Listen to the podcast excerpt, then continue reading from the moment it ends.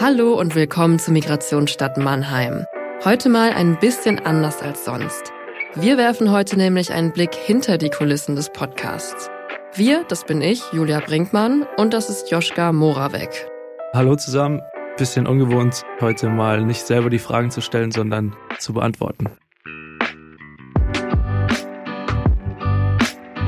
Genau, damit hast du auch schon vorweggenommen, worum es heute geht in dieser Bonus-Episode. Ich bin Podcast-Redakteurin bei Mannheimer Morgen und Joschka, das wisst ihr ja, ist der Host von Migrationsstadt Mannheim. Jetzt mal erst kurz Stopp. Wenn ihr die Folgen nämlich noch nicht gehört habt, dann würden wir euch auf jeden Fall raten, zuerst die Folgen zu hören, denn so ein klein bisschen sprechen wir natürlich auch über die Folgen. Joschka, aber erstmal kurz zu dir. Was hat dich dazu bewegt, einen Podcast über Migration zu machen? Also am Anfang war auf jeden Fall ein biografisches Interesse, sage ich mal. Also meine Großeltern väterlicherseits sind in den 60ern als sogenannte Gastarbeiter nach Deutschland gekommen. Und von dem her hatte ich da schon einfach so einen biografischen oder persönlichen Zugang zu dem Thema und habe dann in den letzten Jahren auch immer wieder so Debatten und Diskussionen in Deutschland, wie darüber gesprochen wird, über das Thema beobachtet und wollte da dann auch einfach auch mal selbst was machen und dachte dann, ich habe irgendwie da auch eine gute Gelegenheit, weil ich eben mich schon länger damit beschäftige und auch einen anderen Zugang habe als jemand, der keine so Migrationsgeschichte in der Familie hat. Und warum dann ausgerechnet Mannheim? Einerseits, weil ich die Region schon kenne. Ich habe früher in Heidelberg studiert und auch früher schon für den Mannheimer Morgen gearbeitet und dann dachte, es bietet sich einfach thematisch gut an, weil Mannheim ja auch sehr bekannt ist für ähm, kulturelle Vielfalt. Little Istanbul zum Beispiel als Schlagwort und so weiter. Ist es einfach was, was Mannheim sehr auszeichnet und dann dachte ich, da kann ich hier bestimmt auch viele interessante, gute Geschichten zu dem Thema finden. Wie kommt denn deine Affinität für Podcasts? Also warum muss das ein Podcast sein?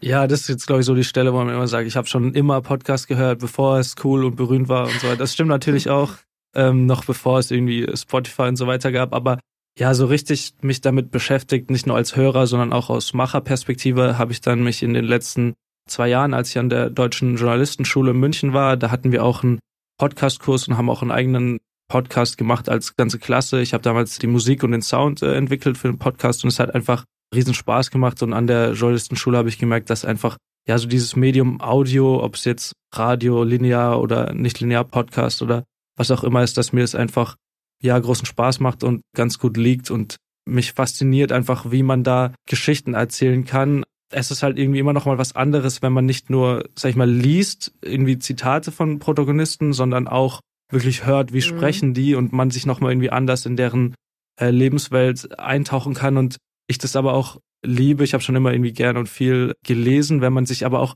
visuell vorstellen kann, wie das ist und ein bisschen selber dann so träumen kann beim Hören und nicht quasi auch schon durch Video oder Fernsehfilme oder so schon so vorgegeben ist, wie man sich das dann visuell im Kopf vorstellen kann. Deswegen ist es, also habe ich einfach große ja, Freude an dem Medium. Du hast ja auch ein Storytelling-Format gewählt, was ja auch absolut das Format ist, was mehr noch als ein Interview Bilder im Kopf erzeugt. Wieso hast du dich ausgerechnet dafür entschieden? Du hättest dich jetzt ja auch, so wie wir beide, mit deinen Protagonisten einfach hier ins Studio setzen können. Warum wolltest du es so aufziehen, wie du es gemacht hast? Ja, ich fand es sehr reizvoll, weil einerseits, weil ich das auch an der Journalistenschule gelernt habe, wie man dann so rangeht, wie man so eine Folge aufbaut von der Dramaturgie. Mhm. Das wollte ich einfach auch mal selbst ausprobieren, wie man das so macht und da rangeht. Und das ist eben sehr reizvoll, weil ich kann viel mehr steuern quasi als Autor. Wenn ich ein Interview mache, dann kann ich klar die Fragen stellen. Im Zweifel muss ich mal reingrätschen, wenn mir irgendwie ein Interviewpartner zu viel oder zu lange oder zu sehr abschweift redet. Aber wenn ich dann quasi das Material, Rohmaterial, die Rohinterviews, die ich geführt habe, nehme und dann selber nochmal entscheiden kann, okay, wie baue ich diese Geschichte auf, was ist irgendwie interessant zu äh, erzählen, was interessiert oder fasziniert auch potenzielle Hörer und Hörerinnen und dann selber irgendwie sehr viel, man hat einfach mehr Gestaltungsmöglichkeiten und ich glaube, man merkt so im Format auch an, dass es deutlich aufwendiger ist, weil man halt eben nicht, sag ich mal, nur in Anführungszeichen ein Interview äh, führt und dann das ein bisschen schneidet und äh, veröffentlicht, sondern man halt nochmal sehr viel Zeit einfach steckt in ja die Entwicklung der Geschichte, der, der Dramaturgie und ich glaube, man hört es dann auch im Ergebnis, dass es einfach man nochmal anders eintauchen kann und ja, genau, ich dann eben im Podcast auch so eine Erzählerhaltung ähm, als Host habe. Es ist dann so eine Mischung irgendwie aus, ich sage immer, wenn ich das irgendwie meiner meiner Oma erklärt, die nicht weiß, was ein Podcast ist, sage ich irgendwie so eine Mischung aus Radio und Hörbuch, nur dass es halt mhm. echte äh, Geschichten sind. Aber vorm fertigen Storytelling-Podcast-Format, vor der Audio, die dann rauskommt am Ende, steht ja erstmal ganz viel Recherche. Und ich habe dich ja auch in den vergangenen drei Monaten begleitet bei deinen Recherchen. Welche war für dich die aufwendigste? Das war auf jeden Fall mit Abstand äh, Folge 4 und 5, die Doppelfolge zu den äh, rassistischen Ausschreitungen 1992 auf der Schönau.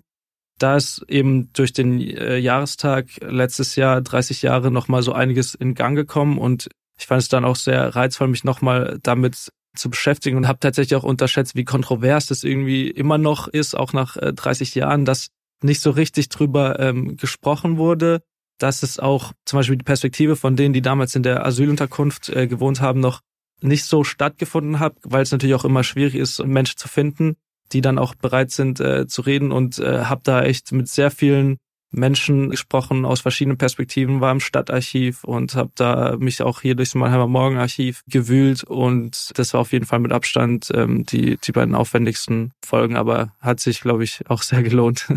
Bei unserer Zusammenarbeit habe ich auch gemerkt, dass Safet Civkovic, der Protagonist, der in der Asylunterkunft gelebt hat, damals als die Schönauer Krawalle in Anführungszeichen waren, dass dessen Geschichte dich besonders berührt hat.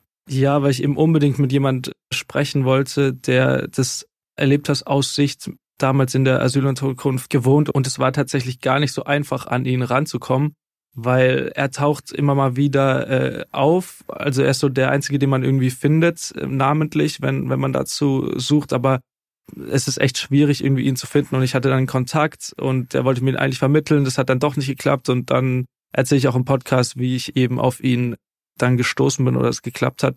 Ja, das war einfach sehr eindrücklich, wie er erzählt hat. Er ist damals äh, in den 90ern, 92 eben aus dem ehemaligen Jugoslawien vor den Kriegen äh, geflohen nach Deutschland und ja, kommt dann in eine Asylunterkunft in Schönau und in den ersten Wochen, was er erlebt, ist, dass da ja ein äh, wütender Mob rassistische Parolen ruft und dieses Heim äh, stürmen will und einfach hat, äh, sagt dann ja, es war irgendwie, er ist von einem Krieg geflohen und hier erwartet ihn dann dann sowas, was war einfach sehr, sehr, sehr bewegend und eindrücklich da ähm, ihn zu treffen und dass er das erzählt hat. Was hast du jetzt in diesen drei Monaten Projekt über Migration gelernt? Also ich habe natürlich ganz schön viel drüber gelernt, am meisten tatsächlich bei ähm, Folge drei, weil ich glaube, das hat mich am meisten nochmal so mir geholfen zu verstehen, wie irgendwie mein Vater vielleicht auch aufgewachsen ist damals, weil die irgendwie in einem ähnlichen Alter waren, die Protagonisten da.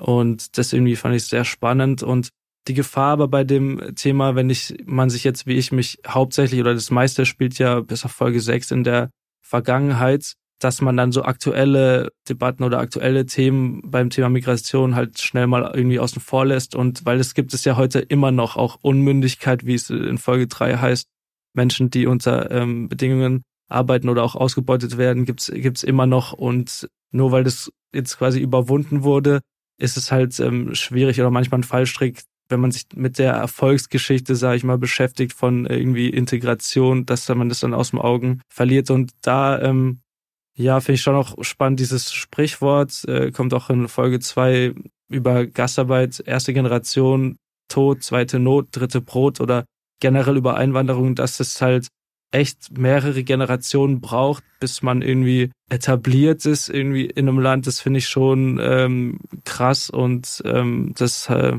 ja, beschäftigt mich auf jeden Fall weiterhin. Ja, und damit verabschieden wir uns. Danke dir, Joschka. Hört auch gerne in unsere anderen Podcasts rein und folgt uns auf Instagram und den anderen sozialen Kanälen. Ich sag ciao. Ciao.